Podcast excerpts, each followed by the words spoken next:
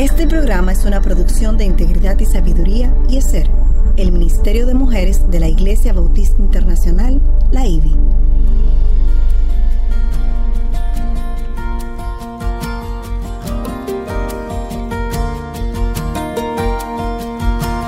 Engañosa es la gracia y vana la hermosura. La mujer que teme al Señor, esa será alabada. Inicia su programa Mujer para la Gloria de Dios.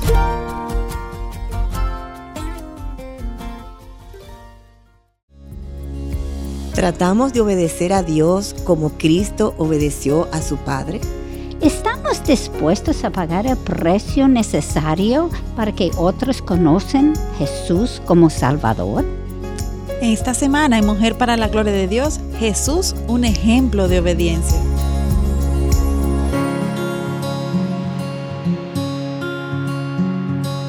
Bienvenidas a Mujer para la Gloria de Dios. Quien les habla, Aileen Pagán de Salcedo. Nuestra querida Katy Cheraldi de Núñez, ¿cómo estás? Excelente, gracias, Señor. Y nuestra querida Mayra Beltrán de Ortiz.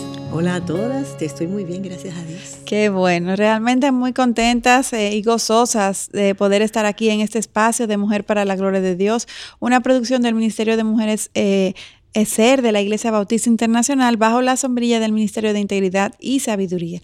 El programa de hoy lo hemos titulado Jesús, un ejemplo de obediencia. El perfecto. Eso sí. Como debemos ser nosotros, obedientes. Amén.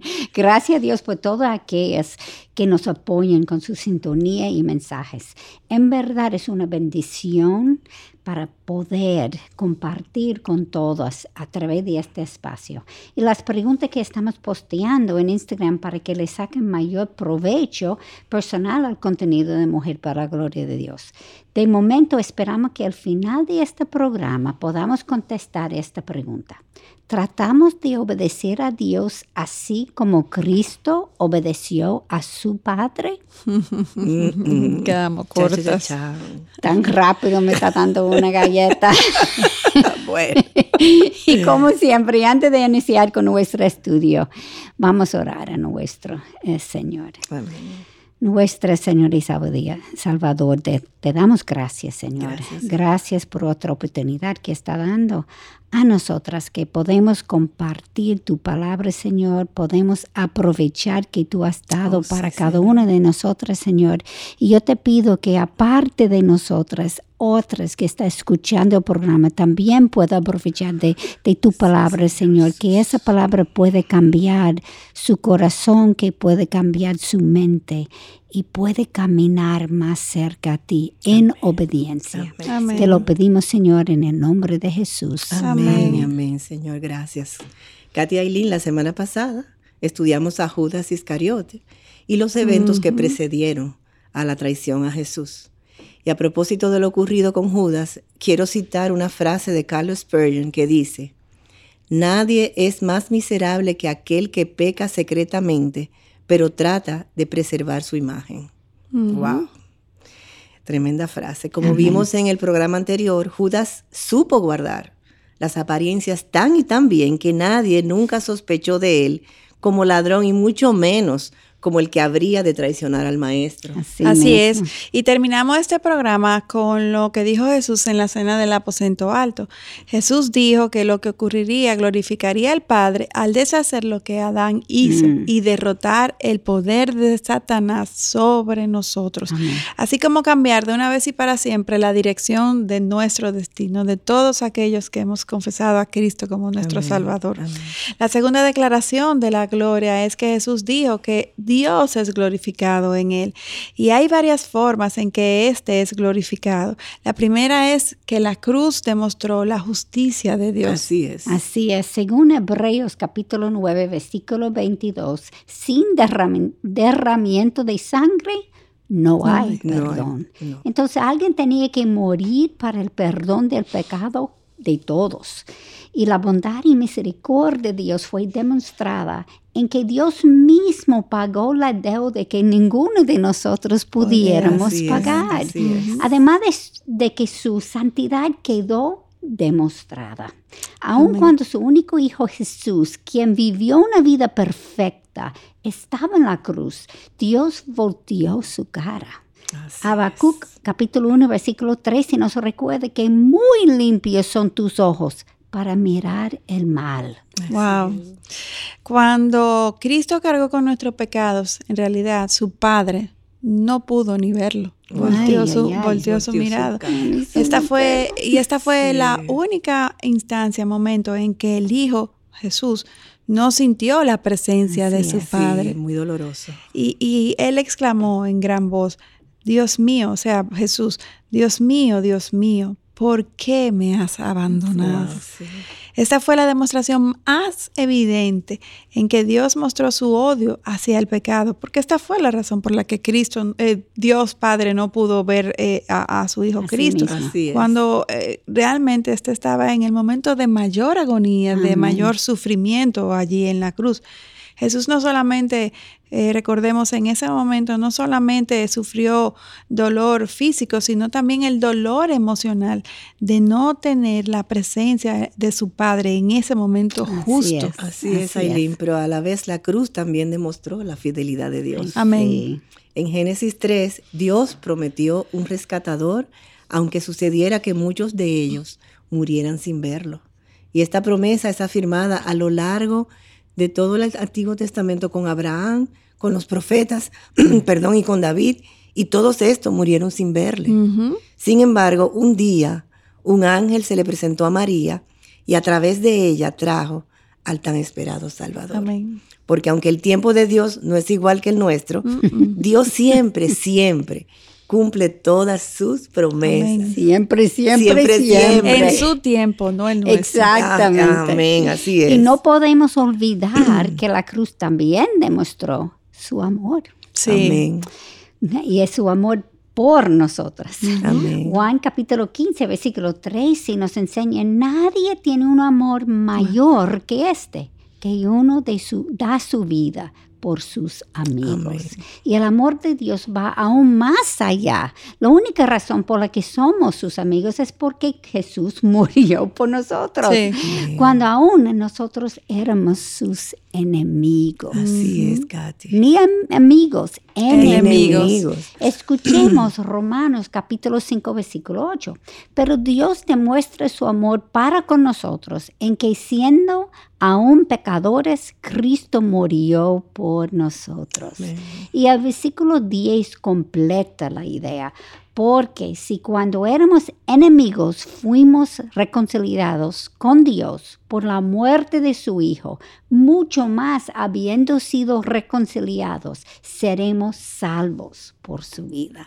Amén. En sus últimos días, antes de ser crucificado, Jesús compartió sus últimas lecciones sobre el amor, la permanencia en Él, el compañerismo de los unos con los otros, la promesa del Espíritu Santo y luego como su muerte sacrificial iniciaría un nuevo reino y un nuevo pacto. Mm. Al día de hoy, todos estamos muy familiarizados con este pasaje de Mateo 26, versículos del 26 al 29, porque este es un punto clave del cristianismo. Sin embargo, cuando Jesús compartió este mensaje con los, con los apóstoles, su reacción realmente fue de gran confusión, porque fue un mensaje que, que, les tomó por sorpresa. Totalmente. Y escuchemos lo que dice este mensaje. Mientras comían, Jesús tomó pan y habiéndolo bendecido, lo partió y dándoselo a los discípulos dijo, tomen, coman, esto es mi cuerpo y tomando una copa y habiendo dado gracias, se la dio diciendo, beban todos de ella, porque esto es mi sangre del nuevo pacto, que es derramada por muchos para el perdón de los pecados. Les digo que desde ahora no beberé más de este fruto de la vid hasta aquel día cuando lo beba nuevo con ustedes en el reino de mi Padre. Y el pan era su cuerpo y el vino su sangre. Yo me imagino, como tú dijiste, alguien que ellos no entendieron la primera parte y en realidad tampoco la segunda parte. Mucho menos. Me imagino que daba asco. Comer su pan, y tomar su sangre. No, iba en contra de toda, la, ley. Exactamente. De lo que ellos sabían, conocían. Y nosotros no tenemos esa ley y me da como, mm, sí, es, raro. Y en realidad, en realidad, como yo dije, tampoco entendí la segunda parte. Sin embargo, me imagino que como anhelaban que Cristo reinará físicamente sobre los romanos, probablemente pensaron que al mencionar el reino de su padre se referiría a esto. Así mismo. Exacto, y que esta segunda parte sí les, les, les favoreciera, fuera agradable. Especulo también que esto fue por lo que anticiparon y comenzaron a discutir quién sería el mayor eh, sobre el otro, quién se sentaría a la derecha, a la izquierda. Como eh, Lucas 22, 24 nos dice que hasta se suscitó entre ellos un altercado tal que Jesús tuvo que intervenir para establecer que en el cielo los que sirven serán los mayores. Así es, y no es la primera vez que Jesús enseña esto. No. En Marcos capítulo 9, versículo 35, después de una discusión entre los apóstoles de quién sería el primero en el reino de los cielos, Cristo dijo, escuchen, si alguno desea ser el primero, será el último de todos y el servidor de todos.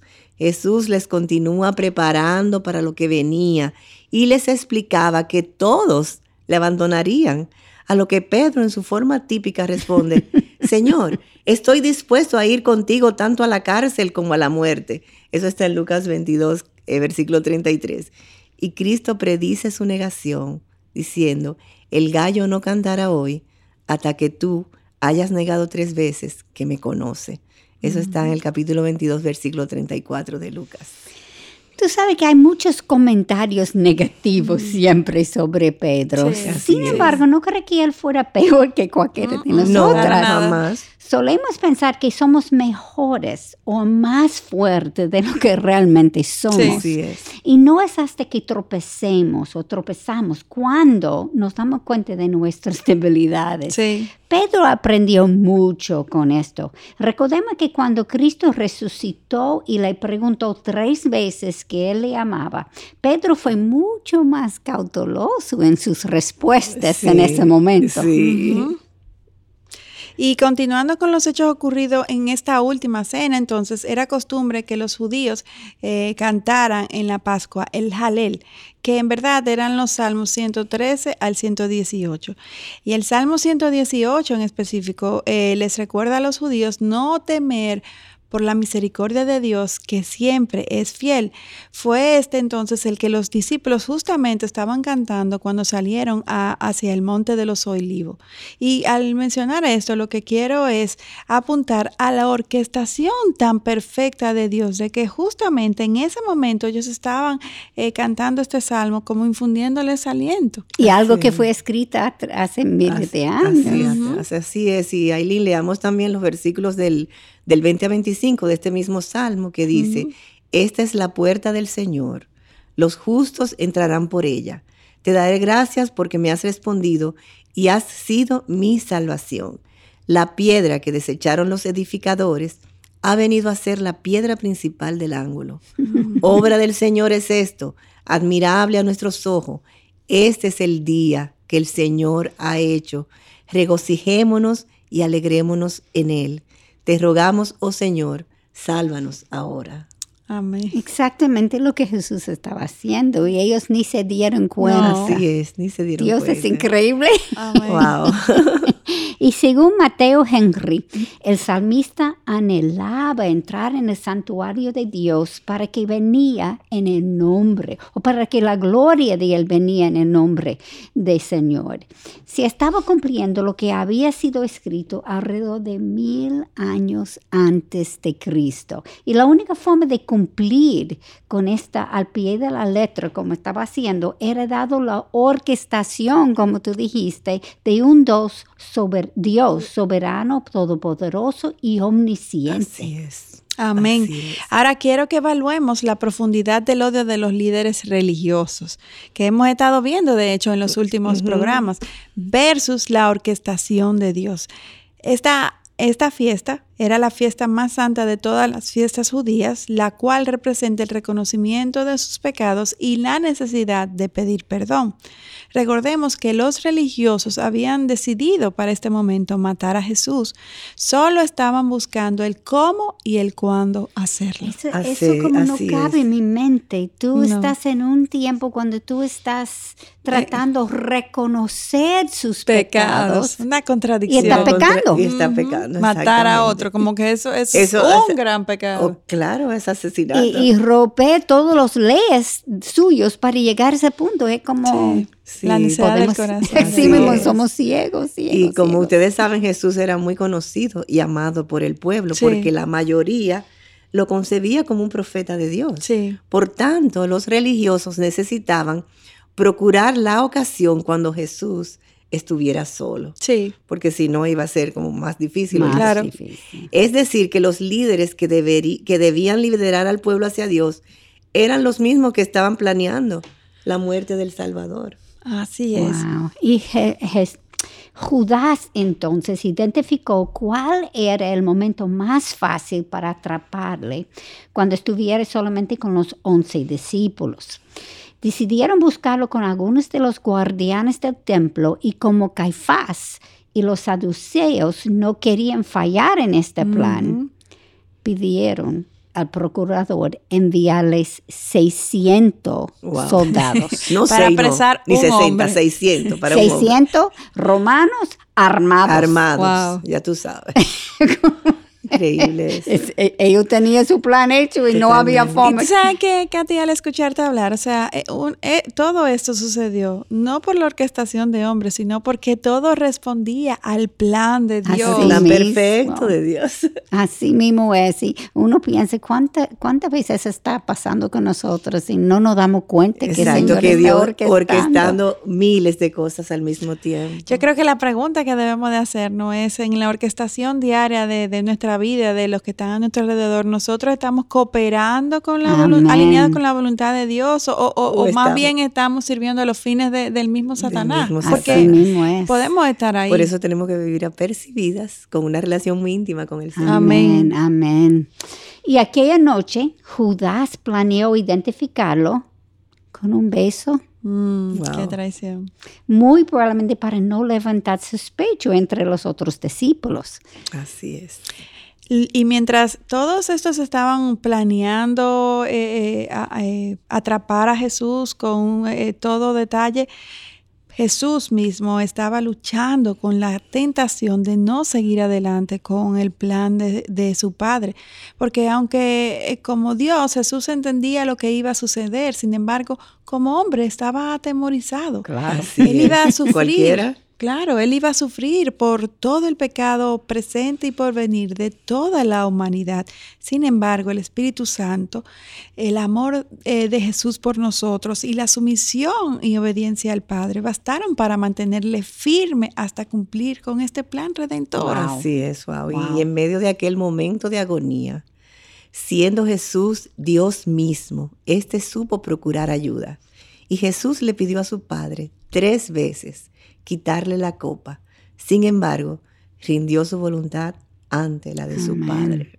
Y esta debe ser una lección y un ejemplo para todas nosotras, porque cuanto más nosotras necesitamos de su ayuda y rendir nuestra voluntad a Él, hermanas. Amén, amén. El pedirle a Dios lo que queremos, siempre y cuando nuestras peticiones se alinean mm. con los mandamientos de Dios. Buena aclaración. No es pecado. Jesús pidió. Eso no es pecado, Él fue sin pecado. Lo que sí es pecado es no rendirnos a la voluntad, de, Dios. Los apóstoles vieron la angustia de Jesús, sin embargo no captaron el peligro del momento porque se quedaron durmiendo, aun cuando Jesús les pidió en varias ocasiones que oraran. ¿Y cuántas veces nosotras no hacemos lo mismo. Alguien nos pide oración y nos olvidamos de orar. O hasta estamos nosotros mismos en momentos de agonía y se nos olvida a nosotros orar, en medio de eso. Eso debe ser nuestro primer, nuestro primer impulso, debe ser Tratando de planear y en vez Y a ver a quién llamo. Y, sí, sí, sí, maquinaciones humanas. Humanas totalmente. Sí mismo. Tristemente, esa es la realidad. Entonces, eh, volviendo a aquel momento, eh, estando Jesús allí, llegó el ejército al huerto del Getsemaní y Judas llamó a Jesús, se le acercó y luego lo besó. Si hay algo que debemos aprender aquí es que necesitamos discernimiento para evaluar la vida pedirle, Señor, dame discernimiento, dame de tu sabiduría. Jesús sabía exactamente la traición que estaba ocurriendo, porque su respuesta a Judas, no, esto no le tomó de sorpresa, él estuvo preparado de antemano. Por eso, vamos a, leer lo que Jesús respondió a Judas. Dice, con un beso entregas al Hijo del Hombre. Contundente. Sí. Wow. Y no sabemos cuándo exactamente Judas se dio cuenta de lo que hizo realmente. Mm. Sin embargo, seguramente comenzó a tener dudas al escuchar esta pregunta y lo que luego dijo Jesús, amigo, haz lo que viniste a hacer. Y entonces ellos se acercaron, echaron mano a Jesús y le prendieron. Eso está en Mateos capítulo 26, versículo 50. Jesús demostró no solamente su liderazgo y su omnisciencia, sino que todo lo que se estaba llevando a cabo fue planeado desde antes de la fundación del mundo. Déjenme leer Mateo capítulo 26, versículos 51 a 54. Y sucedió que uno de los que estaban con Jesús, extendiendo la mano, sacó su espada y hiriendo al siervo del sumo sacerdote, le cortó la oreja. Entonces Jesús le dijo, vuelve tu espada a su sitio, porque todos los que toman la espada, a espada perecerán. ¿O pienses que no puedo rogar a mi Padre y Él pondría a mi disposición ahora mismo más de doce legiones de ángeles? Pero, ¿cómo se cumplirán entonces las escrituras de que así debe suceder. Ay, yo me como que me traslado como esa escena, como si yo estuviera ahí y como que fuera tan confuso. Sí, sí, sí. O sea, wow. Fue Pedro que hizo eso. Y, entonces él le contesta, o sea, vas a estorbar el plan de mi padre. y, a mí me maravilla mucho ver, el, ver al día de hoy, poder regresar y leer al detalle todo lo que sucedió, cómo sucedió, y ver esa orquestación tan perfecta hasta el más mínimo detalle de nuestro Dios. O sea, eso me por habla. a nosotros. Amén. Y, me habla de, este Dios tan asombroso, tan fiel, tan omnipotente. O sea, aquí hubieron muchos hombres maquinando mal contra Jesús, pero toda esa maquinación respondía a su plan desde la eternidad. Su plan perfecto. Sí mismo. O sea, que estamos hablando de un y Dios. para bien. Amén. Amén y para a Dios no se le escapan detalles. Cuando sucedan cosas en nuestras vidas, si nosotros hemos profesado a Jesús como nuestro Señor y Salvador, si nosotros estamos continuamente, intencionalmente viviendo en obediencia a sus mandamientos, sea con lo que sea que nos suceda, eso no se escapa al control de Dios. al contrario, preguntémonos qué Dios quiere hacer con esta situación, con esta agonía, con lo que sea que Él permita para, no, para nosotros con nuestra vida, a la luz de la eternidad y de su voluntad, que es siempre buena para con nosotros, sus hijos. Predica. Predica. lo mismo, ¿verdad? Sí, exacto. Así es. Desafortunadamente debemos de terminar. Eh, hasta aquí podemos llegar hoy, sí, así es. Eh, por, por esto quiero exhortarles a que meditemos sobre el precio que Jesús pagó por nuestra salvación. Fue muy alto. Muy alto. Muy alto es un hecho que hemos escuchado muchas veces y que muchas veces por esto mismo no captamos ni apreciamos realmente todo lo que Cristo hizo por nosotros. Así es, y encarecidamente le pedimos una vez más sus oraciones por este programa de Mujer para la Gloria de Dios y toda iniciativa en llevar el Evangelio para edificación de su pueblo. Amén. Amén. Ya saben que pueden seguirnos en Twitter e Instagram escribiendo arroba todo en mayúscula MPLGDD y en Facebook Mujer para la Gloria de Dios. Les esperamos en nuestro próximo encuentro. Dios delante. Bendiciones.